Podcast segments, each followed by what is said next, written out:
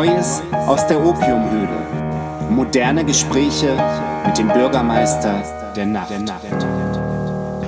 Herzlich willkommen, hochverehrte Damen und Herren. Sie hören heute eine Sondersendung des beliebten Podcasts Neues aus der Opiumhöhle von und mit dem Bürgermeister der Nacht.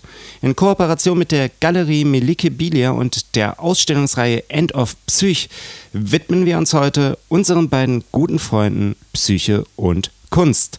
Dafür haben wir uns als Gesprächsgast Richard Arthur MacPhail eingeladen, vielen als Rick MacPhail, Gitarrist von Tokotronic, Chef der sehr guten Band Mint Mind und neuerdings auch als Teil des Bandprojekts Havel MacPhail bekannt.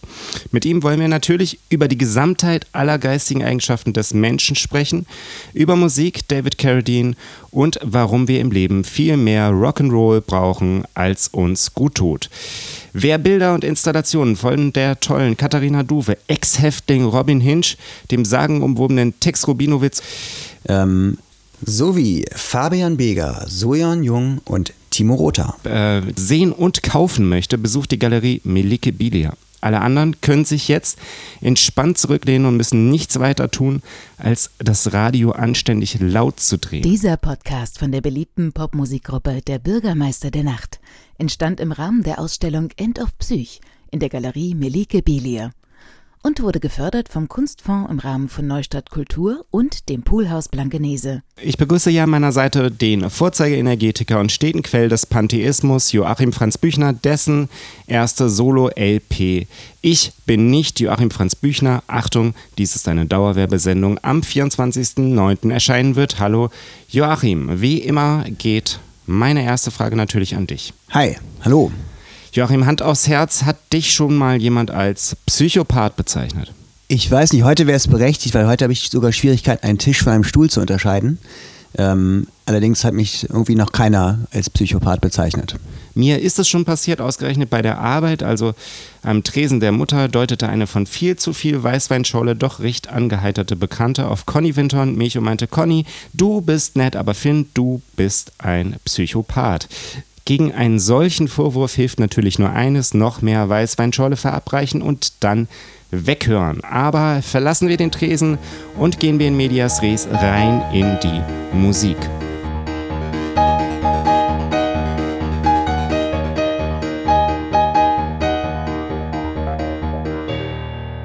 Ich begrüße herzlich unseren heutigen Talkgast. Hallo Rick MacPhail.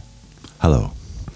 Rick, in der Geschichte des Rock'n'Roll gibt es ja viele ausgeprägte Rivalitäten und auch Psychospielchen. Denken wir zum Beispiel an Lou Reed versus John Cale, an Neil Young versus Stephen Stills oder alle gegen David Crosby und Marky Smith gegen Brick Smith, Paul Simon gegen Art Garfunkel, Jay Maskis gegen Lou Barlow oder Kim Gordon versus Thurston Moore. Deshalb die Frage an dich, der du schon in vielen Bands gespielt hast und immer noch spielst. Wie viel Psychokrieg braucht eine gute Band? Keiner, finde ich. Also ich glaube, dass diese, diese Idee, dass halt man muss leiden für Kunst oder es muss, muss eine gewisse Reibung geben, irgendwie um gute Kunst zu machen, halte ich für Quatsch. Also ich finde, wenn man guter Songwriter ist oder guter Textschreiber ist oder so, dann kann man einfach die Fantasie nutzen und man muss nicht irgendwie schlechtes Beispiel, aber sagen wir mal, irgendwie ein Popcorn-Film wie Lord of the Rings oder sowas, ist, äh, da hat er nicht Peter Jackson irgendwelche Reibung zu Hause gehabt, um, um großes Fantasie zu haben, irgendwie so, sowas zu machen irgendwie. Äh, ich halte das für Quatsch. Ich glaube, es gibt es auch vielleicht oft in Bands, dass, dann, dass man oft dann diese Paare hat, die dann vielleicht erstmal, ich würde das vielleicht erstmal so eine sehr intensive Liebe haben es kann ja. auch passieren, dass man diese, diese Duos hat, wo, wo die Leute total verliebt sind ineinander und dann irgendwann äh, ja.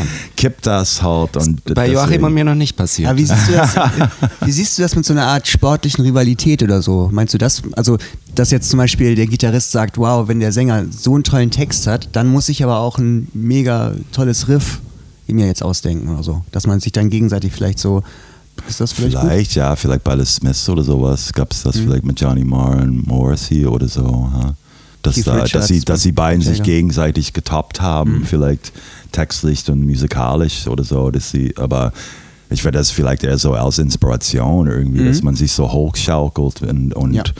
äh, ja, also das ist dann, ist, ich gehe davon aus, dass es dann Spaß dabei macht, irgendwie immer, immer besser zu werden, dass man sich gegenseitig ein bisschen anpusht. Das klingt leider wie Sport, wie so Fußball. Es ist, ja, es ist ja im Grunde genommen nie so ganz einfach zu sagen, welche Faktoren eine sehr gute Band ausmachen. Umso erfreulicher also, wenn einem das jemand abnimmt und festlegt, was wichtig ist, worauf ich hinaus möchte. Ich habe uns für die Sendung heute ein Quartett mitgebracht und zwar mit dem Namen Battle of the Bands. Ich zeige es euch hier mal aus dem Lawrence Können King die Verlag. Zuschauer ja gar nicht sehen. Das könnt ihr ja aber sehen. Ich, äh, ich habe so, ja. gerade die anderen Informationen habe ich jetzt ja hier alle mitgeteilt. Und hier werden die Bands nämlich sortiert nach äh, Legacy, Commercial Success, Appetite for Destruction, Diva Factor, Sex Appeal und Shock Value. Und das Autorenteam hat hier 32 Bands aus vers äh, verschiedenen Genres ausgewählt, von Velvet Underground über Radiohead bis zu Metallica und Kiss. Und ich wollte jetzt mal den Stapel durchmischen. Und jeder von uns zieht eine Karte, dann darf unser Gast selbstverständlich anfangen. Und los geht's. Ich habe nie Quartett gespielt, muss ich zugeben. Ich habe eine, ein Punk, American Hardcore Punk für, äh, zu Hause, aber ich habe das nie gespielt. Ich habe nur Leuten zugeguckt. Ich muss dann quasi die höchste Zahl auf meiner Karte aussuchen, Es oder? ist, es ist wirklich sehr simpel. toppen. Ja, es ist- genau. funktio- Ich, ich habe immer was mit Formel 1 gemacht. Immer. Also ähm, ich, ich habe ich hab Oh, sämtliche toll. Autoquartetts durchgespielt. Rick, welche Band hast du denn gezogen? Achso, das soll ich sagen. Das darfst du ruhig sagen, ja. The Beach Boys. Dann sag doch mal. Ähm, dann muss ich einfach, da sage ich die Zahl oder sage ich die, der Rubrik? Sag quasi? ruhig die Rubrik mit. Und dann Rubrik und dann Zahl. Okay, meine höchste ist Legacy 74. Oh, da kann ich. Wobei, kann man, man muss ja auch nicht einer Meinung sein mit dem, mit dem Spiel, ne? Nee, Joachim, das muss man natürlich Agree nicht. to ich agree to disagree mit dem Spiel. Also, ähm, das ist nämlich Roxy Music, eine von mir sehr geschätzte Band. Und die hat Legacy tatsächlich nur unfaire 53 Punkte.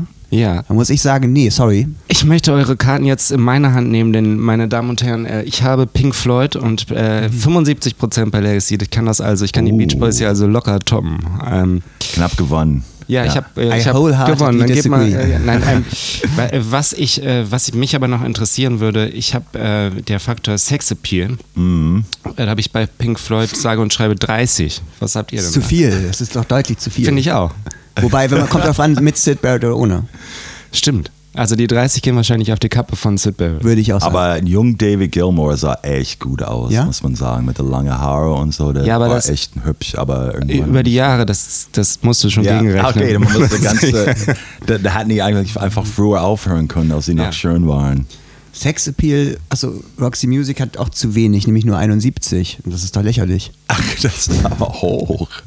ist hoch. Das aber ist das absolut hoch. 71. ja, aber wieso hoch. für, für Brian Ferry? Ja, das ist, der trägt quasi die ko- komplette Band, der Rest sehen. Ja, okay, Brian Eno, ja, okay, gut, okay. Ja. Also Beach Boys und jetzt, äh, ich glaube, ich werde irgendwie, äh, ich bin in Agreement, irgendwie Sex Appeal 28. also, Video, wo Mike Love da so sch- steif steht zu I Get Along und uns schnipst, ist schon hot, aber okay.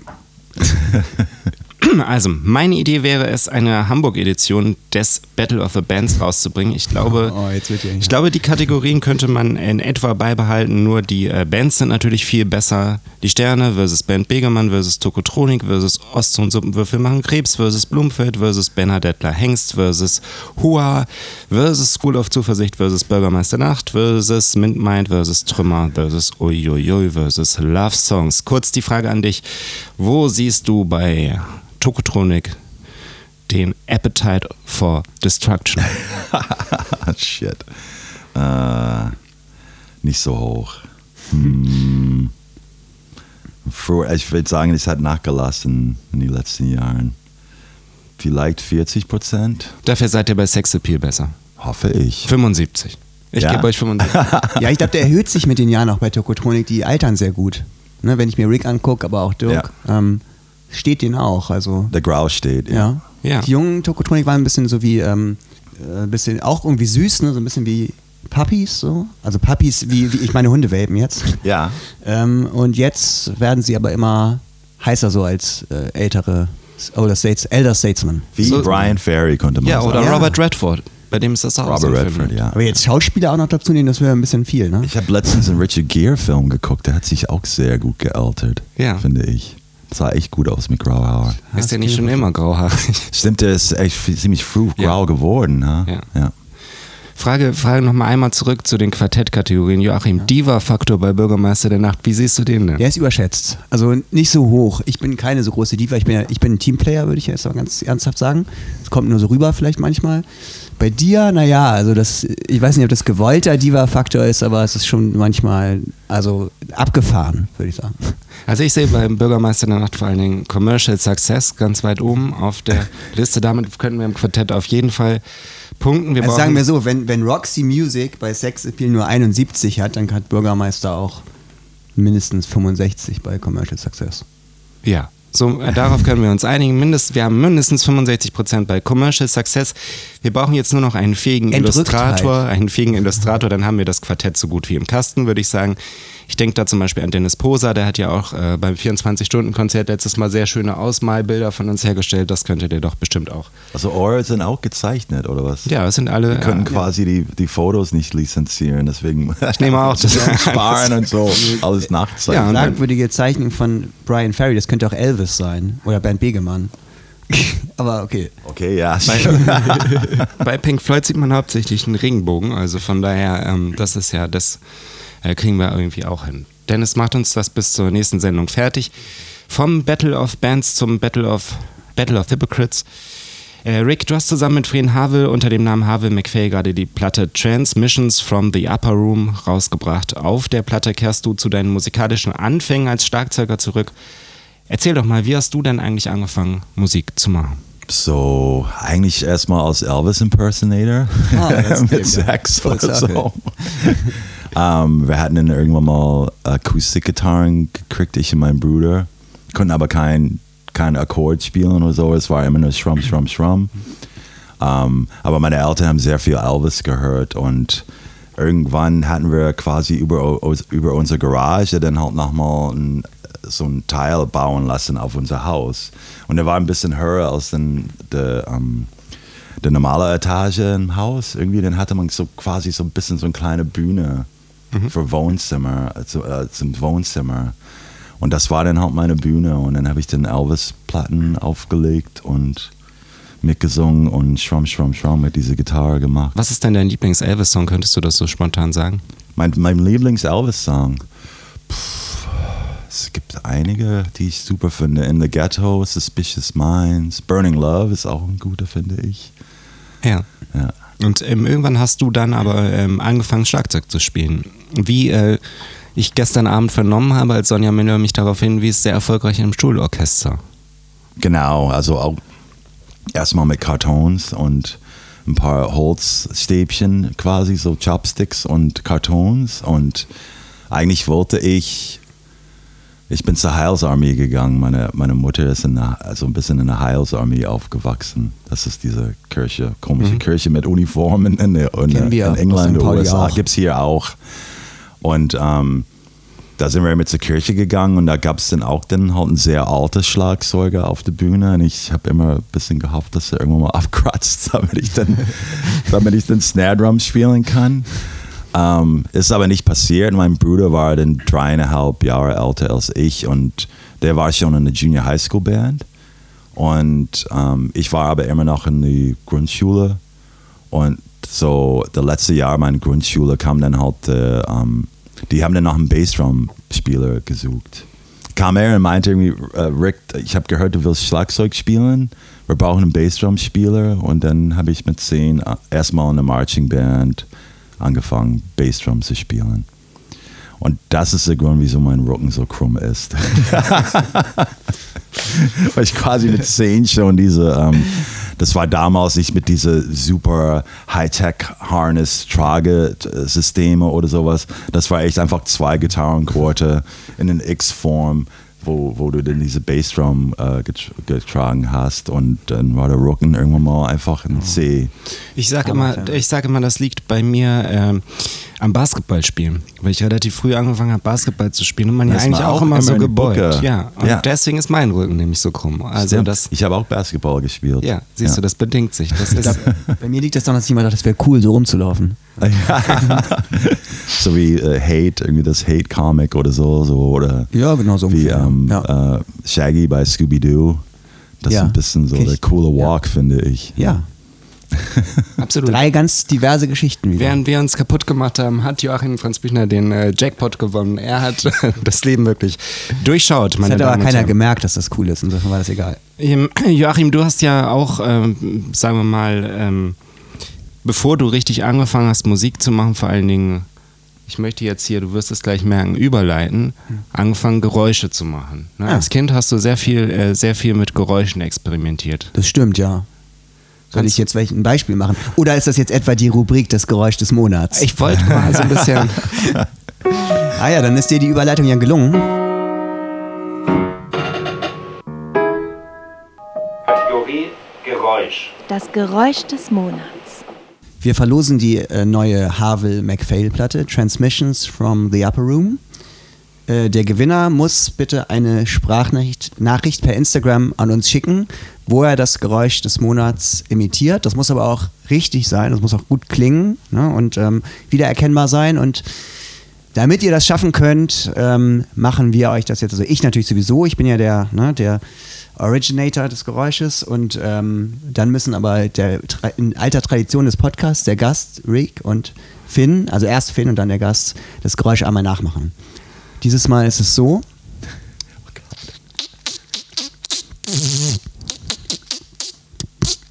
Ja. Joachim, kannst du vielleicht ein bisschen mehr ähm, dazu zur Geschichte dieses wunderbaren Geräusches erzählen?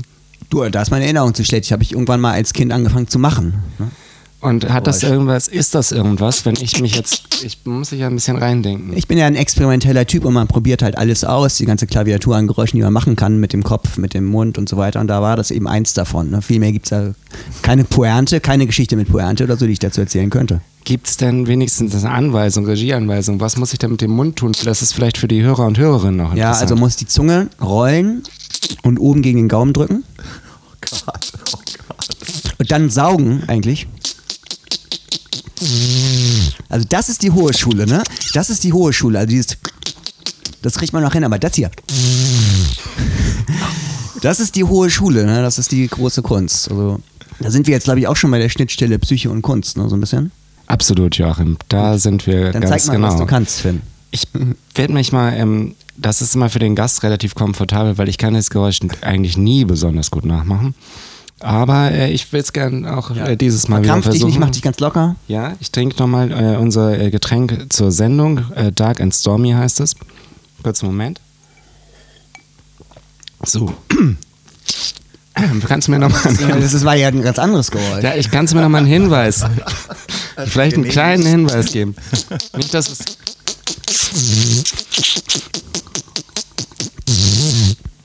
Ich, also, Das ist das wirklich Befriedigende eigentlich, dieses Hochziehen am Ende. Weil das. ich kann es, ich glaube, ich, ich bin wirklich überfordert, weil ich nämlich. Guck mal! Naja, okay, das war dann eben nicht so gut.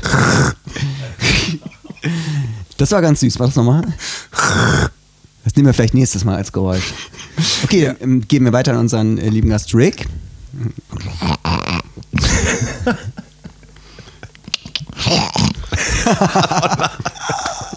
Gut, das war sehr gut.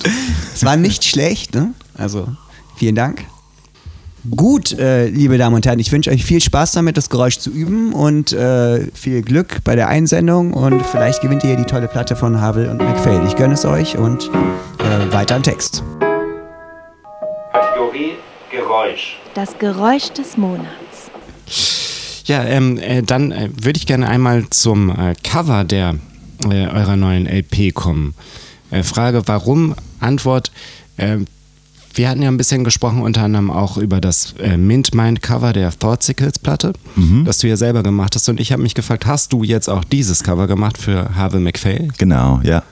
Okay, das, das, ist das dein zweites Cover, was du selber machst oder hat äh, oder sogar schon das dritte, wenn man die erste Mint meint? dazu? Ja, das ist der dritte, ja. Also ich habe eigentlich immer meine Covers. Venus, bei Venus Vegas auch? Venus Vegas. Ja, Konzept habe ich, ge- aber ich war nie ein Grafiker vor, früher. Und let- bei den Thoughtsicles hat mich Conny geholfen mit der Ja. Grafik und dann habe ich das, glaube ich, geschnallt, ohne dass ich dann Conny fragen musste. Und jetzt liegt eine steile Karriere als Coverartist äh, vor dir, oder? Ich würde sagen, ja, vielleicht. aber ist doch toll. Ja, ich finde ich finde es nämlich auch und ich hatte, ähm, als ich mich auf diese Sendung heute vorbereitet habe, äh, vorab gelesen, es ist natürlich ein Flaming Lips Zitat, aber äh, die Strahlen, äh, die ihr aus den Augen schießt, meine Damen und Herren, rufen Sie sich das Cover jetzt im Internet auf. Es ist Ihre Gelegenheit, ein wunderbares Albumcover zu sehen mit Blau, dem Erdball und äh, roten Strahlen, die aus den Augen, ähm, aus den Brillen, aus den Augen auf die Erde schießen. Es sind aber keine Strahlen der Zerstörung, sondern strahlende Liebe in der Farbe Rot. Genau, Ja. richtig. Ja. Obwohl es bei Superman ja auch ähm, destruktiv ist und auch rot. Aha, ja. Ist Liebe nicht auch immer destruktiv? Ach ja. Oh Gott. Manchmal schon, ja. Eben. Ja, könntest du dir das denn vorstellen, auch für eine andere Band ein Cover zu machen? Ist das was, was dich interessiert oder ist das jetzt nur so, ähm, dass du sagst, ich habe Projekte, ich muss ein Cover haben, ich mache das? Hm, weiß ich nicht. Es ist, äh, bisher war das immer, war es, war es immer sehr leicht, weil ich dann immer ziemlich einfach schnell inspiriert wurde. Ich glaube, es ist oft das Problem, wenn man was im Auftrag macht, dann fällt, fällt, fällt mir ganz oft nichts ein.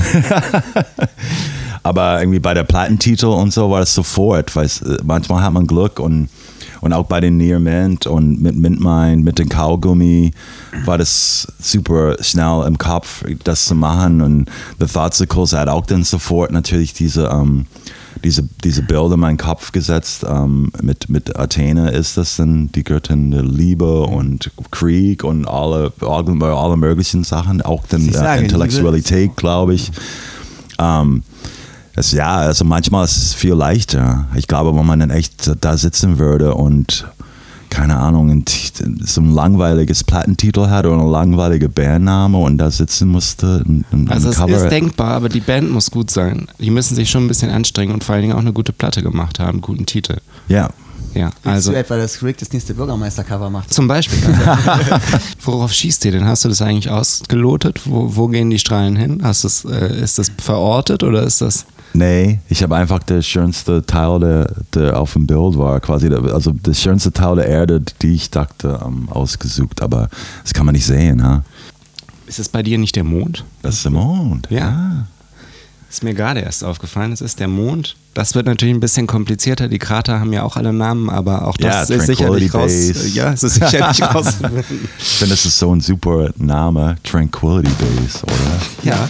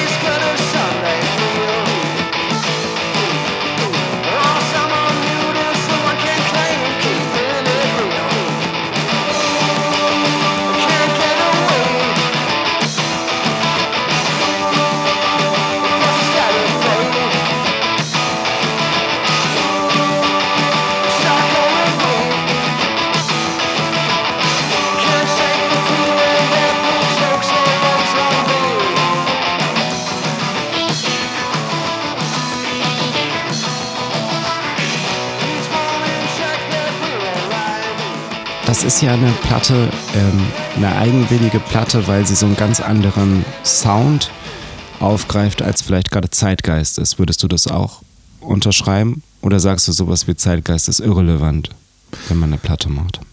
Das ist mir irrelevant, ja. Und eigentlich, also wir haben oft mm, gesagt, dass, es, dass man quasi eh ein bisschen so ein Post-Everything-Zeit lebt gerade.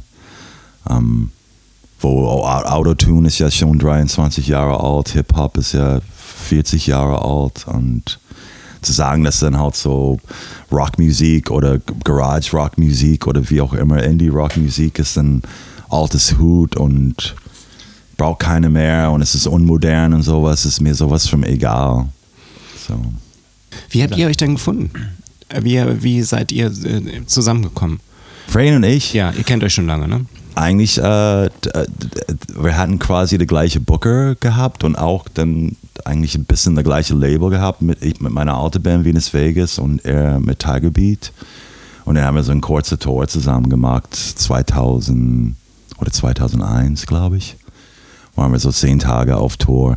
Haben wir auch ein bisschen so eine Fake-Rivalität gemacht wie Oasis. Wir haben versucht zumindest so ein bisschen so eine Fake-Blur-Oasis-Rivalität zu machen.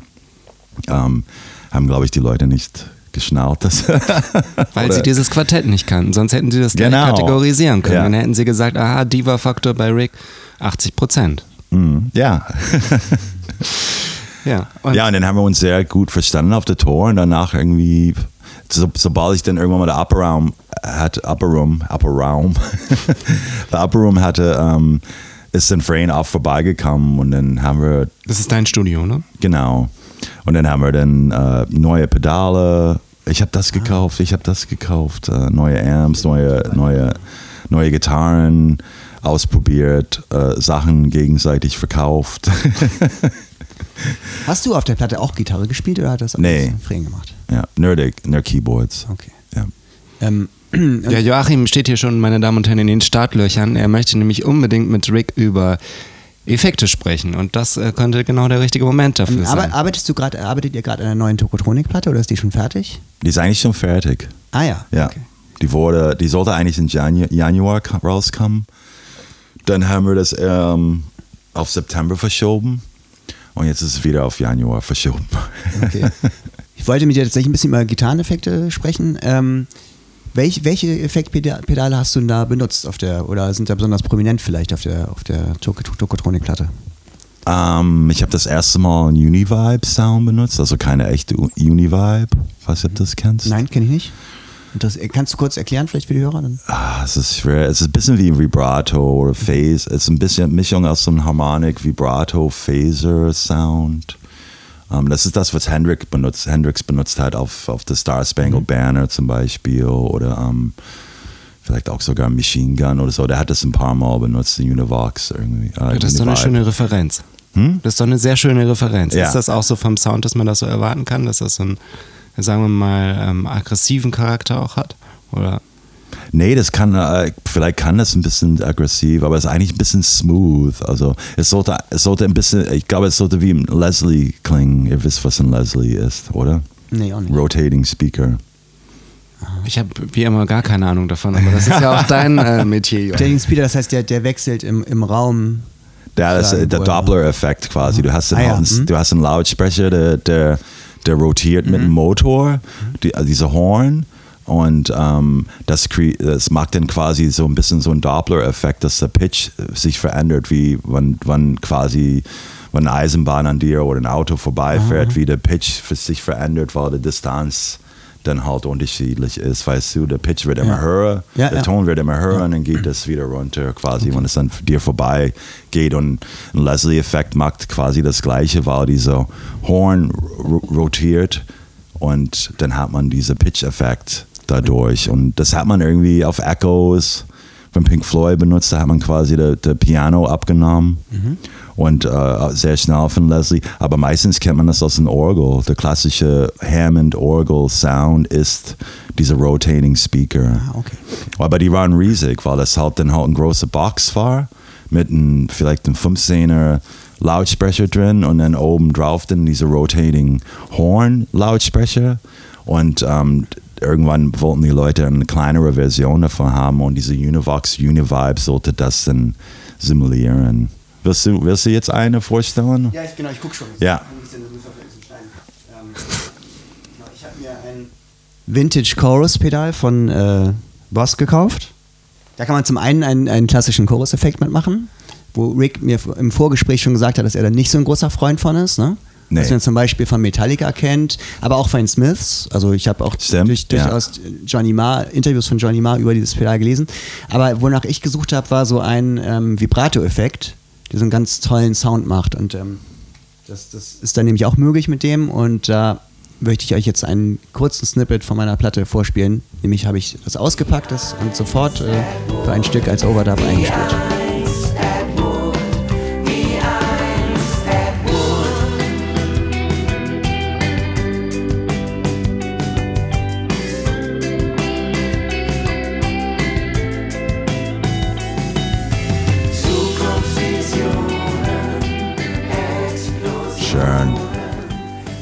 Ja, das, die Univibe hatte auch ein bisschen, weil Vibe ist ja drin, ha? ist auch ein bisschen ähnlicher Sound, aber der hat ein bisschen mehr Filter-Effekt noch dazu, der Univibe-Sound. Okay.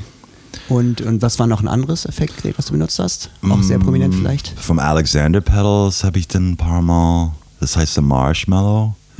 Macht auch sehr komische Pitch, Pitch-Sachen, sehr, sehr wilde Sounds. Ich habe Sachen das heißt, du machst, du oktavierst das zum Beispiel oder machst es höher und tiefer, den, den, oder was? Nee, der modelliert dann, äh, du kannst, er hast so. quasi zwei, zwei Pitch Voices und Also er kann dann halt vom, du kannst dann sagen, ich will jetzt, äh, dass, dass es mit einem Oktav oder einem Fifth oder einem Seventh oben anfängt Mhm. und geht dann halt runter auf Minus und dann macht dann wuh, wuh, wuh, wuh, Pitch, Ah, bend, bend, bendet quasi der Pitch oder so. Es ist ein sehr wildes Pedal. Ich habe es aber noch nicht so ganz geschnallt. Ähm, weil ich habe das echt für ein, ein Lied ein bisschen gedreht bei den, bei den Toko-Aufnahmen und ich finde den Sound nicht mehr.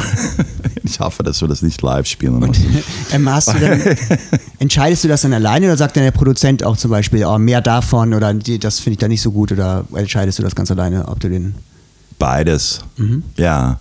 Das war dann, äh, glaube ich, ein bisschen Moses. Der meinte, wir brauchen ein bisschen mehr was Wilderes vielleicht ähm, bei der Gitarre und dann und dann habe ich da ein bisschen an die Knöpfe gedreht bei einer von den Presets, aber ich krieg's nicht mehr hin, dass es so klingt. Okay. Wie diese ähm, komische Sound, die ich da gebaut habe. Ich muss Wir drücken die Daumen, dass es nie live gespielt wird, dass äh, du da nicht in die Verlegenheit kommst. Aber ich habe noch ein äh, zweites Pedal, was ich vorstellen will, nämlich das ist ein, das ist ein Boss Flanger BF3. Das habe ich mir, das habe ich wiederum, weil meine Platte auch teilweise sehr von so äh, Glam, Glam Bands, ne, UK Glam Bands inspiriert ist. Und das habe ich zum einen ist es bei Roxy Music auch öfter, zum Beispiel bei Every, In Every Dream Home a Heartache, da, da kann man das sehr prominent hören.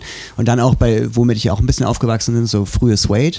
Genau, und äh, ich habe das zum Beispiel eingesetzt in dem Finale des Songs Motoristen im Graupen.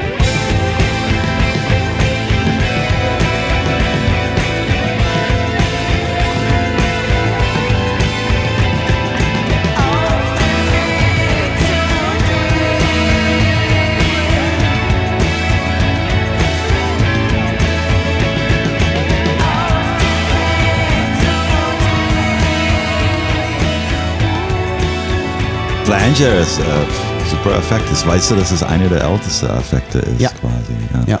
Weil das quasi mit, also eigentlich ein bisschen die Beatles und Amy, äh, Abbey Road Studios haben die dann quasi das mit dieser Art- Artificial Double Tracking, ADT, dass man dann, äh, weil dann äh, John Lennon keine Lust mehr hatte, seine Gesänge immer zu doppeln.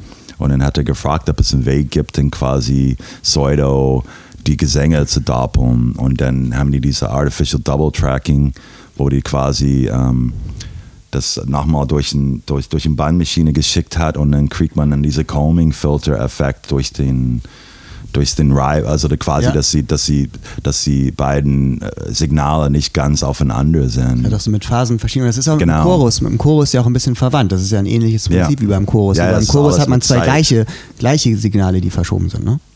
Du mischst das Original, du, hast, du kannst quasi den Pitch verändern bei den einen Mhm. und dann mischst du das Original. Am Vibrato nimmt einfach das Original und pitcht das komplett mit einer Modulation, Ja. weißt du, mit einer Wellenform. Genau, und dann mischst, da, mischst du dann quasi das Clean-Signal das nicht dazu. Ja. Das ist der einzige Unterschied. Okay. Ja, cool. Da haben wir jetzt für die absoluten Nerds oder auch für die, die es werden wollen, ne, für die, die Nerds werden wollen, The haben wir hier gute Arbeit geleistet, schon mal, um ein bisschen reinzukommen. I love the fall. Rock record. Let me put it this way for myself. If there was a holy grail, Mr. Smith would be the only one allowed to pick it up. Oh my god, I love the fall. Rockin' records. They're not the sort of band whose importance can be measured by chart success. Neil Young. Normalerweise würde jetzt an dieser Stelle, äh, hochverehrte Damen und Herren, das The Fall-Zitat des Monats kommen und heute für diese Sendung habe ich aufgrund unseres Gastes eine Sonderkategorie eingeführt und zwar das äh, Neil Young-Zitat des Monats und zwar vom Album After the Gold Rush äh, aus dem Song Don't Let It Bring You Down. Don't let it bring you down, it's only castles burning. Find someone who's turning and you will come around. Blind man running through the light of the night with an answer in his hand. Come on down to the river of sight and you can really understand. Rick, was sagst du zu diesem Zitat? Heavy shit, man. Ist tatsächlich eins meiner Lieblings-Neil Young-Zitate. Ich mag dieses, äh, diesen Gedanken sehr gern. Don't let it bring you down. It's only castles burning. Ja. Finde ich, ist was, wo, wo, man, wo man gut äh, drauf anspringen kann, weil man, äh, dieser Gedanke ist, äh, ist schön, auch dieser Gedanke des Daliegens und des Betrachtens der Stadt, die in diesem Szenario geschildert wird und äh, sich dann so zurückzulehnen und zu denken, naja gut, was geht mich das an? Das sind äh, eben Schlösser, die brennen und das ist nicht Ja. das, was unmittelbar mich tangiert, oder? Ja. Der, der hatte echt damals irgendwie, früher irgendwie gut, ein paar gute Lines gehabt, finde ich. Das ist, der ist schlechter geworden über die Jahre, finde ich, textlich, aber What is the color when black gets burnt? Und solche Ja. Sachen irgendwie oder This whole world keeps turning around. It's no wonder tall trees aren't laying down. Das finde ich echt super. So oft so echt so super Bilder, die man dann sofort im Kopf hat. Ich würde gerne nochmal auf ein ganz anderes Problem der Gegenwart mh, zu sprechen kommen. Und zwar darauf, dass viele Menschen sich ja durchaus auch beschweren, jetzt wegen der Pandemie unerhört viel Zeit gehabt zu haben und eben auf Netflix alles gesehen zu haben. Die haben jetzt Amazon Prime äh, sich angeschafft und da kommt auch nur blöder Mist. Und ich habe mir gedacht, wir könnten deshalb unseren Zuhörern heute eine Serie aus dem Jahr 1972 empfehlen. Sie heißt Kung Fu und die Hauptrolle spielt David Carradine, der als Shaolin-Mönch Kwai Chang Kane auf einer Odyssee quer durch den wilden Westen der USA unterwegs ist und seinen Bruder sucht. Rick, kannst du die Titelmelodie pfeifen? Nee. Kannst catchy genug. Ich versuch's mal, ja? Ja.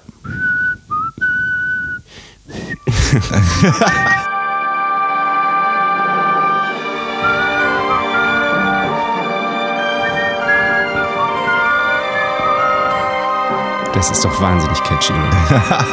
Warum sollte man diese Serie sehen? Ich fand es wahnsinnig beruhigend, ähm, obwohl er dann immer Ärger kriegt, aber ich finde seine Art irgendwie erstmal zu versuchen, diese Rassism, rassistische Leute im Wilden Westen ähm, immer mit Frieden und so hippie-mäßig aus Shaolin, als, als Buddhist, ähm, mit, mit quasi der de, ja, Turn the Other Cheek irgendwie, dass es halt nie klappt, dass er dann zum Schluss doch irgendwie der, der Karate-Chop rausholen muss. Aber Aber er ist so ein bisschen ein unwilliger Kämpfer, ne? Er ist eher so, ähm, David Carradine schüttelt die äh, Kriminellen eher ab wie lästige Fliegen, ne? Das, äh, die, äh, es ist nicht wirklich ein Hindernis und man hat das Gefühl, das ist so, als ob wir irgendwie mit der Schulter zucken, um einen Flieger loszuwerden und so. Ähm, gleichzeitig ist er ein, äh, ist er ein Outsider, der, der nirgendwo zu Hause ist und immer unterwegs ist. Das war was, was ich, was ich toll fand und ich finde, er steht auch in der Tradition von ähm, Buster Keaton und ähm, später überschneidet sich das auch mit Leonard Nimoy. Ähm, David Carradine ist äh, jemand, der nie lächelt. er, ist echt, er hat nie gelächelt. Ruhe. Jedenfalls ist das nie verzerrt, das Gesicht. Es hat eigentlich immer den gleichen Ausdruck. Und das war was, was mich so besonders eingefangen hat. Dass das, ähm, ich glaube, das ist so eine besondere Form, Form der Kontemplation, die dadurch äh, zustande kommt, dass der Schauspieler eben nicht ähm, im Kampf das Gesicht verzieht wie Chuck Norris oder jemand äh, ähnlich Niveauloses.